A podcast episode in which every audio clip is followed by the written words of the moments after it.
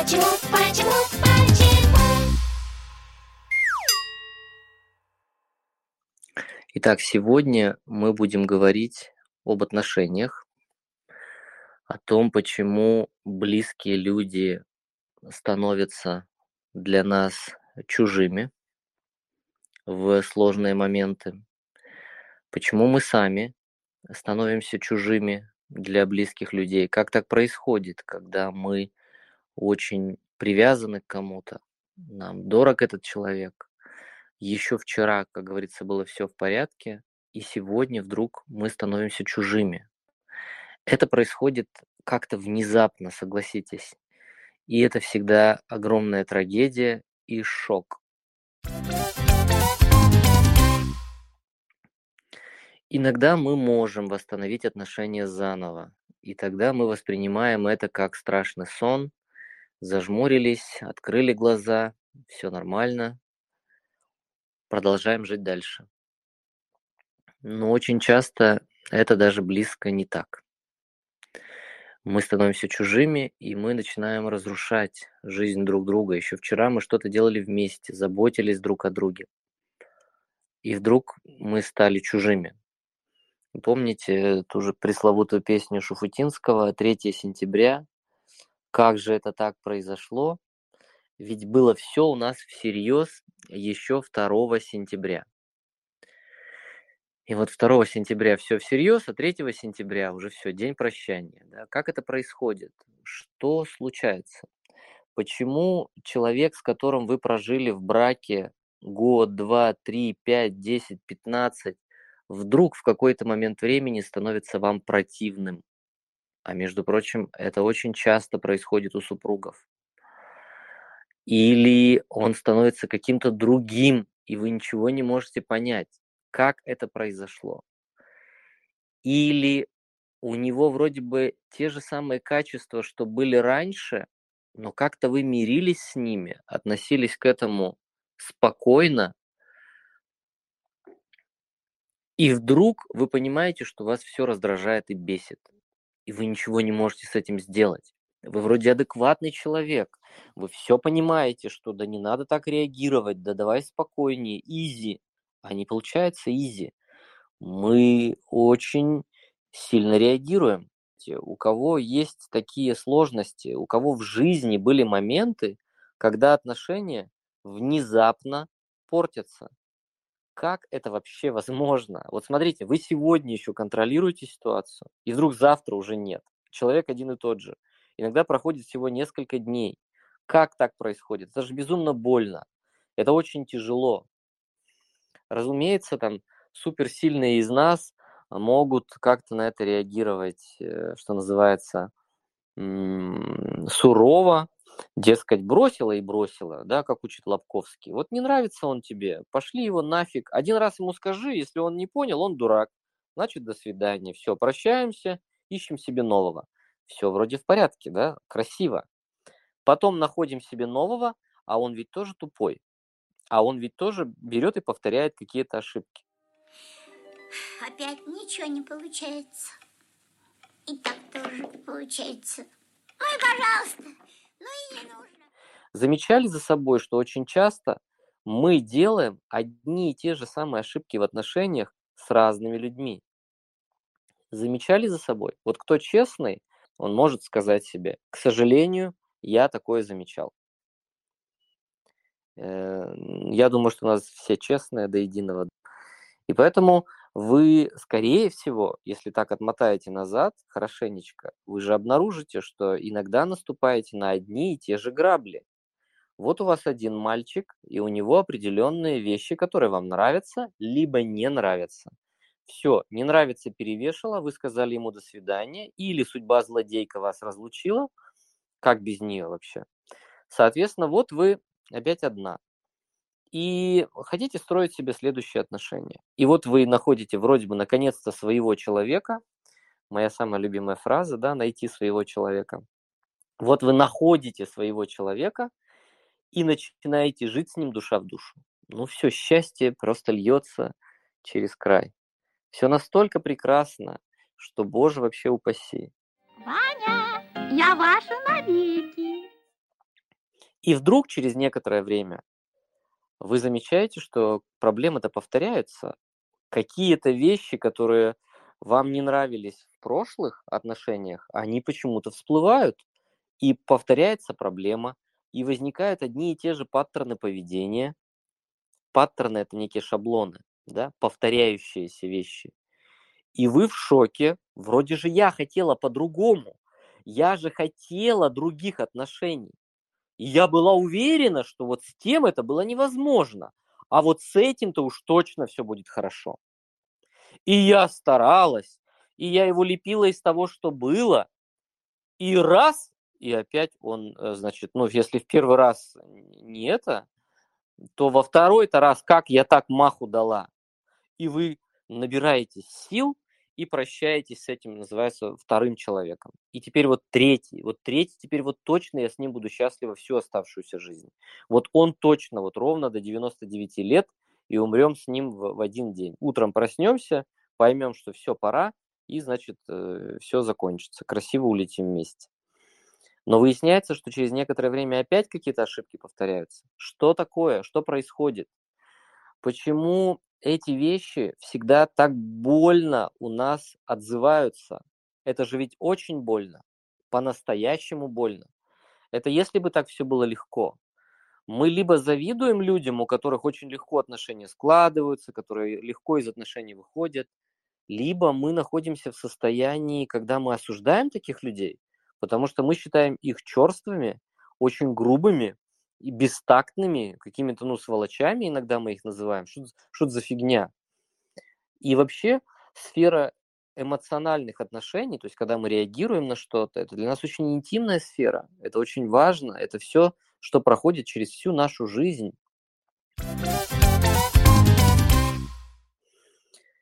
И очень часто в среднем каждые 5-7 лет, ну, э, это в среднем, да, у большинства людей на самом деле каждые 3-4 года происходят очень неприятные кризисы. И эти кризисы э, ломают то, что мы так долго строили или с такими тяготами искали, находили, радовались, пытались это оберегать, и это разрушалось. И мы никак не понимали, что происходит, что делать, да? примерно, повторюсь, каждые 3-4 года среднестатистический человек, он испытывает очень мощные кризисы, в процессе которых у него чаще всего рвутся отношения. Вы, кстати, надеюсь, не забыли про статистику разводов да, в нашей стране? У нас в стране 71% разводов. И это еще мы не говорим о тех 29%, насколько счастливо они живут и почему они не расходятся потому что иногда отношения бывают не только с человеком, но иногда отношения бывают с бытом. А, вы замечали такое, что иногда бывает отношения с бытом? То есть мы привыкаем к чему-то, и у нас уже и дети вместе, да, ну, то есть мы и воспитывали детей, мы живем вместе, у нас какие-то общие дела, общее хозяйство. Да, мы чужие друг другу, мы уже давным-давно бы разошлись но как-то мы привыкли. И поэтому, ну что расходиться, уж доживем вместе, раз так. И при этом счастья нет. Любви давно нет, претензии друг к другу, трудности. И одному не мило, и второму не мило, но мы при этом так или иначе э, не расходимся. Это ведь тоже бывает у тех 29%, которые остаются. И вы представляете, насколько мало тех людей, которые не расходятся, но при этом счастливы? Вы представляете? Но это, согласитесь, не, не такая большая цифра. И я опять задаю вопрос, почему это так происходит? Это же все-таки безумно любопытно.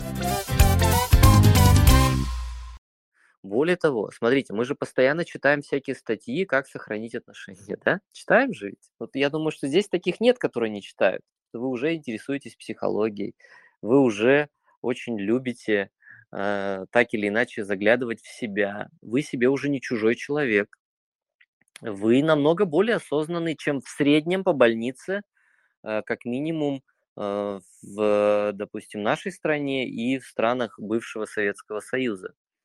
Вы уже много сделали, значит, вы любите читать, как сохранить отношения, развивать отношения и так далее. Но опять, понимаете, в какой-то момент времени каждый из нас испытывает настоящие трудности с этим вопросом. И очень часто так бывает, что мы уже вроде выстроили эти отношения, будь они неладные, в коллективе, с ребенком. Да, ведь это же замечательно. То есть вот такой он маленький, он такой классный, он все за, за мамой бегает, за папой бегает, такой хорошенький. И вдруг ему 14 лет. И вдруг вы его спрашиваете о чем-то, а он вам отвечает как-то э, очень не тепло, и вы не понимаете, что происходит. Вы такая, типа, ну-ка давай поговорим, а он такой, ну хорошо, давай поговорим. И вы понимаете, что контакта нет, и близости нет, и количество вранья увеличивается, и так далее. И вы тоже в шоке. Вот еще вчера все же было хорошо. Вчера все было прекрасно. Вы понимали вашего ребенка, ваш ребенок говорил, что я, мама, тебя люблю, папа, тебя люблю. Все же вроде должно быть нормально ровно до, до 99 лет. И что происходит? Почему в 14 мы теряем контакт, в 15, почему в 18, в 20? Почему иногда отношения рвутся настолько кардинально и глобально, что вообще они даже после того, как отношения рушатся, рушится вся наша жизнь. Иногда мы после того, как рвутся отношения, мы теряем работу, мы теряем какие-то достижения, положение в обществе, и у нас все сыпется, и нам больно каждый день. То есть одно дело, когда там, ну не знаю, гриппом мы заболели, но мы знаем, что через две недели, скорее всего, мы вылечимся. Ну так или иначе. А здесь какая-то иногда вещь, которая болит годами. Вы помните, я вам рассказывал про Вову алкоголика? Это мой очень давний, значит, э, читатель-подписчик. И вот у него случилась личная трагедия.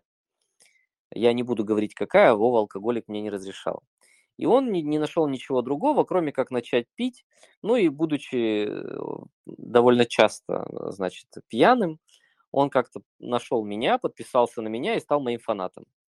И очень часто он мне писал всякие, э, значит, как бывшие, что называется, всякие сообщения, как он меня любит, как он, значит, благодарит меня за какие-то посты, за какие-то сторис-сериалы и так далее.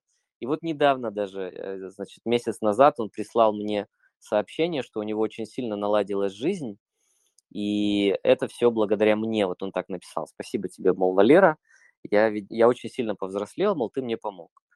И я к чему сейчас его вспомнил? То есть этот человек жил когда-то относительно нормально, вдруг у него случилась трагедия, эта трагедия была личного характера, и у него вся жизнь пошла под откос.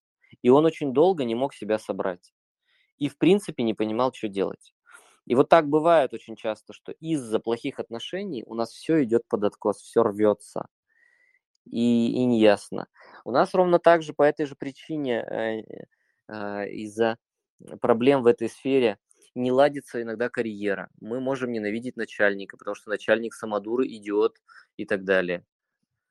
Мы можем испытывать довольно тяжелые отношения с коллегами, мы можем кого-то недолюбливать, бесконечно обсуждать. Нас иногда эти коллеги здорово подсиживают. Бывает же так, что как словно какая-то злая фея тебя заколдовала, на одной работе что-то не так идет, на второй, на третьей, и, и везде как-то холодно, с людьми и так далее. Я могу довольно много проговаривать трудности, которые мы все на разных этапах жизни испытываем. Я подчеркиваю, мы все на разных этапах жизни эти трудности испытываем. Если среди вас сейчас есть такие заносчивые ребята, ну я в кавычках говорю, которые говорят, Валера, да пошел ты нафиг, я вообще нормально себя чувствую, у меня все хорошо. Я всегда хочу, я хочу спросить, тебе, извини меня, 65 или 70 лет, что тебе, ну, то есть как бы э, чаще всего я слышу, что у меня все хорошо от людей, которые еще очень многих вещей в жизни не испытали. И поэтому они считают, что самого плохого с ними в жизни никогда не произойдет. Это обычно испытывают очень молодые или э, такие сильно баловни судьбы, которых действительно Бог миловал испытать какие-то тяжелые, неприятные вещи в жизни. Но люди с опытом понимают, что, к сожалению, кризисы и трудности в жизни случаются с каждым из нас. Я подчеркиваю двумя чертами. С каждым из нас в жизни происходит настоящее дерьмо, к сожалению. Мы очень хотим, чтобы вот, вот не с каждым, но это происходит с каждым из нас. У кого-то это раньше, у кого-то это позже. У кого-то слишком часто это происходит, буквально там чуть ли не каждый год. И тяжело, тяжело жить, когда вот этот определенный тупик внутренний. И поэтому сегодня я буду с вами разбирать корневую структуру этих проблем. Куда уходит этот корень, из которого проистекают трудности, которые мы не можем преодолеть. Либо они так больно нам отзываются, что мы не знаем, что делать. Так, я хочу начать с исследований э, Гарвардского университета. Вы уже, наверное, от меня не раз это слышали, поэтому я не буду подробно об этом говорить. Я расскажу очень кратко. Это самое длинное психологическое исследование в истории человечества. Это исследование длилось более 75 лет. Оно началось в 20-х годах в Америке. Начали его ученые Гарвардского университета – они э, выбрали порядка 800 испытуемых, там, по-моему, ну, почти около тысячи человек, там что-то от, от 800 до 900 человек, они выбрали молодыми, стали изучать их э, характер, их э, качества личностные и вообще следить за ними, как они теперь будут жить. И до сих пор есть несколько участников этого эксперимента, которые все еще живы. Это уже глубоко, глубоко, глубоко, глубоко старенькие люди, но их до сих пор продолжают исследовать, то есть как они живут, что они делают. Сменилось уже три поколения ученых в Гарварде, которые э, снимали срез с этой информации.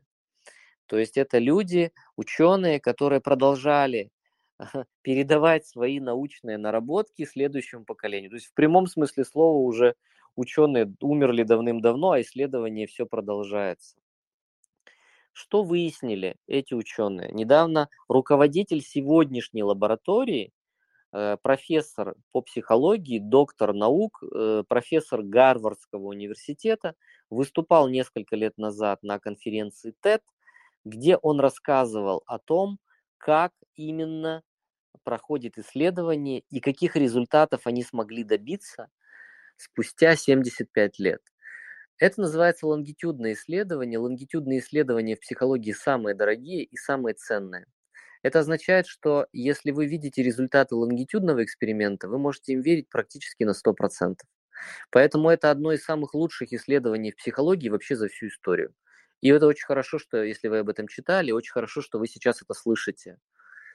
Он сказал следующее, что совершенно точно э, доказано наукой, что люди, у которых хорошие отношения, они в прямом смысле слова живут дольше.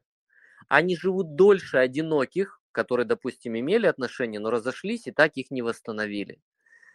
И дальше люди, которые в хороших отношениях меньше болеют, люди, которые в плохих отношениях, либо одинокие полностью, они намного чаще болеют, понимаете?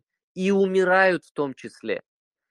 И они даже приводят э, такой один из выводов, что одиночество в прямом смысле слова убивает человека, потому что он, он живет намного более худшую жизнь, чем человек, у которого хорошие отношения. Причем не идет речь о том, что вы должны обязательно, подчеркиваю, найти своего человека и умереть с ним ровно в 99 лет. Да, у вас может быть второй брак, у вас может быть третий брак. Если вы не в браке, у вас могут быть э, отношения первые, вторые, третьи и так далее. Но речь идет о том, что они у вас есть, и что вы продолжаете их строить. То есть там тоже очень важный момент, они проговаривали, что отношения – это процесс взаимной работы. Просто так они не складываются. И они изучали, у каких людей эти отношения лучше строятся, а у каких нет. Эти исследования, они все опубликованы, кому интересно, вы можете этим заняться. Понимаете, это самое важное, что есть в жизни человека. Давайте вспомним книгу «Ешь, молись, люби». Я думаю, что многие из вас ее читали. Может быть, э, абсолютное большинство из вас смотрело фильм «Ешь, молись, люби». И там есть такая история о том, что даже когда а, случаются с человечеством самые страшные катаклизмы, где-то там описывался конфликт на Ближнем Востоке, даже в моменты самой большой опасности в жизни человека самым главным для него является не то, там, сохранится ли у него имущество, недвижимость, деньги и так далее, а то, э, не разорвутся ли отношения с самыми близкими людьми, которые для него дороже всего. Как же это все произошло? Ведь немало времени прошло, я не научился жить один, и у меня на это пять причин. Очень часто в психологии э, где-то гуляет и по интернету и так далее, просто автора не помню, гуляет такой тест. Давайте представим, что жить вам осталось всего 24 часа.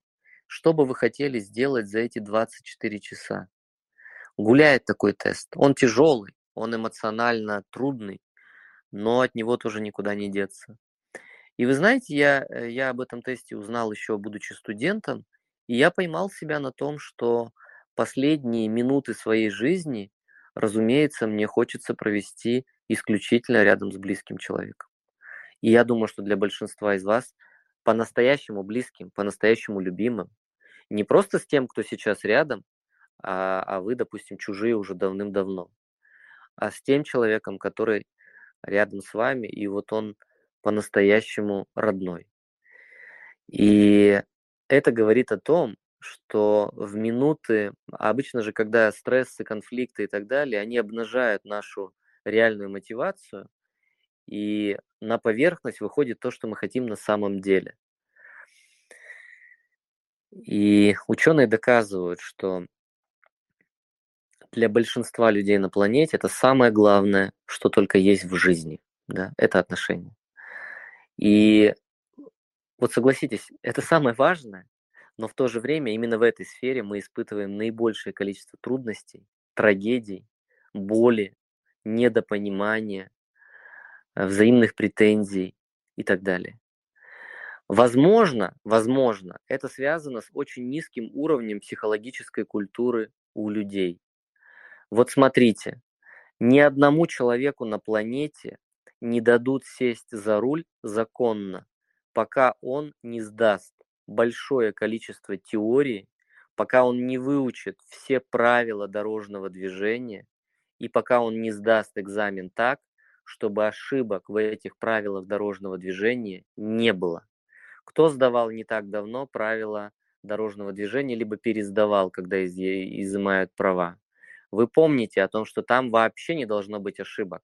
Если вы совершаете ошибку, то вам дают еще несколько э, вопросов на ответ. И только когда вы на все из них правильно ответите, вот только тогда ваш экзамен считается сданным. Вас не пустят за руль автомобиля, пока вы не научитесь. Вас не пустят ни в одну организацию, ну, более-менее адекватную, без какого-то серьезного диплома. Я сейчас говорю на серьезную должность, в серьезную организацию. Вас не пустят. Мы всему в жизни учимся. Мы учимся, как сесть за руль. Мы даже, когда э, какое-то приложение скачиваем, мы и то иногда инструкцию смотрим. И вот чему мы никогда не учимся в своей жизни по-настоящему, так это умению строить и создавать отношения. Нам почему-то кажется, что со своим человеком это произойдет само собой, а чужие пошли нафиг вообще отсюда. А они мне не нужны, они мне не интересны. Если сосед меня бесит, да пошел он нафиг. Это все, мол, э, просто издержки моей не совсем счастливой жизни, да, мудаки рядом. У людей, которые не умеют строить отношения, у них очень такая эмоционально не всегда положительная жизнь. Огромное количество людей бесит таких людей сразу куча уродов с моральных соседей, да? Вы знаете эту мою шутку, когда я э, говорю о том, что ошибаются очень часто и косячат ни в коем случае ни кто-то из вас и не вашей семье. Вот у соседей, да, всегда. И все, все психологические проблемы в мире существует у соседей, ни, ни в коем случае не у нас с вами. Вот. У соседей их полным-полно, особенно соседи по даче, те вообще отмороженные на голову мудаки, у них постоянно все что-то не так. У нас нормально, мы вообще как бы к себе никаких вопросов не имеем никогда, все хорошо. И у людей, у которых очень плохо а, в этой сфере, у них э, тяжелые разрывы происходят, если что-то идет не так. Они могут э, кончать жизнь самоубийством, если что-то происходит не так на работе. Даже на работе. Вот, казалось бы, да елки ты с палками, да найдешь ты себе эту работу. А кто-то кончает жизнь самоубийством из-за этого. Очень много суицидов, особенно у молодых людей, очень много суицидов из-за неразделенной любви. Мальчики только так сигают с мостов, если у них очень тяжелые э, отношения с девочками. Вот казалось бы, жизнь это самое главное, что только может быть. Если нет жизни, все остальное не важно. Сначала надо сохранить жизнь. А представляете, какая беда в голове у таких людей, которые обесценивают даже свою собственную жизнь, потому что у него плохо с отношениями. Я лично знаю очень умных, очень умных, очень толковых людей, даже безумно образованных, но у них совершенно отсутствует скилл построения отношений. Это катастрофа чистейшая. Эти люди мучаются. Эти люди часами могут рассказывать, как где-то кто-то его в чем-то, значит, там облапошил, как где-то кто-то его обманул, и он его никогда больше не простит, как какой начальник дурак, какие коллеги дураки, он может даже жаловаться о своем близком человеке, о жене или там о муже. Эти люди тратят огромное количество жизни на то, чтобы выпустить вот эти вот отрицательные эмоции вовне, потому что они переполнены этими эмоциями, а все потому, что они не умеют банально строить отношения и не совсем понимают других людей. Они очень плохо разбираются в психологии. И в этом плане, если бы у нас в школе действительно был такой предмет, хотя бы один год, желательно в старших классах, который бы преподавала не какая-нибудь маразматическая учительница, конечно же, а если бы преподавал очень опытный человек в каждой школе, мы бы не сделали 90% ошибок в нашей жизни. Да, ошибки очень часто это хороший опыт, мы на них взрослеем и так далее, но некоторые на этих ошибках прыгают с моста. Некоторые ломают всю свою жизнь на этих ошибках. Некоторым так больно, что они потом ходят э, к психологу или к психотерапевту годами. Антидепрессанты едят, которые сейчас подорожали в два с половиной раза, просто банками. И при этом все равно не могут себя восстановить. А для этого всего лишь надо знать хотя бы 20-30 ключевых правил в отношениях. Их не так много, их примерно как в русском языке. Но нет же такого, что в русском языке у нас 500 миллионов правил. Да нет такого. В русском языке около 100 ключевых правил, и если вы их хотя бы, ну, что называется, 2-3 раза прочитаете, повторите, и хотя бы даже 10-15 выучите, ну типа жиши пиши с буквой И, чаща пиши с буквой А, я помню, реально меня бесило. Ну как это, что такое? Ну если чаща, если я слышу, это я. Я прямо учительницу спрашивал, почему надо писать с буквой А, если я слышу я, я помню это на новости, я спрашиваю, почему? И она мне говорит, такое правило. А меня бесит, что за правило такое? И вот э, мы же точно так же можем жить с вами. Нам, нам может казаться, вот так правильно поступить здесь. И мы идем и так поступаем. А это запрещено, потому что это нарушение какого-то правила. И если мы это правило не соблюдаем, мы реально можем разрушить свою жизнь и жизнь другого человека. Например, можно ездить на красный или нельзя? Нельзя. Можно выехать на встречку или нельзя? Нельзя. А можно я пьяный сяду за руль, выеду на встречку и на красный? Наверное, можно, только ты кого-то убьешь. Неужели вы думаете, что в отношениях нет таких правил? Они есть. И очень часто из-за того, что мы их не знаем, мы, естественно, офигенным образом в стену влетаем, а потом, если остаемся живы, дай бог, мы кричим небесам, небеса, почему вы так жестоки к нам? Почему вот такой злой рок?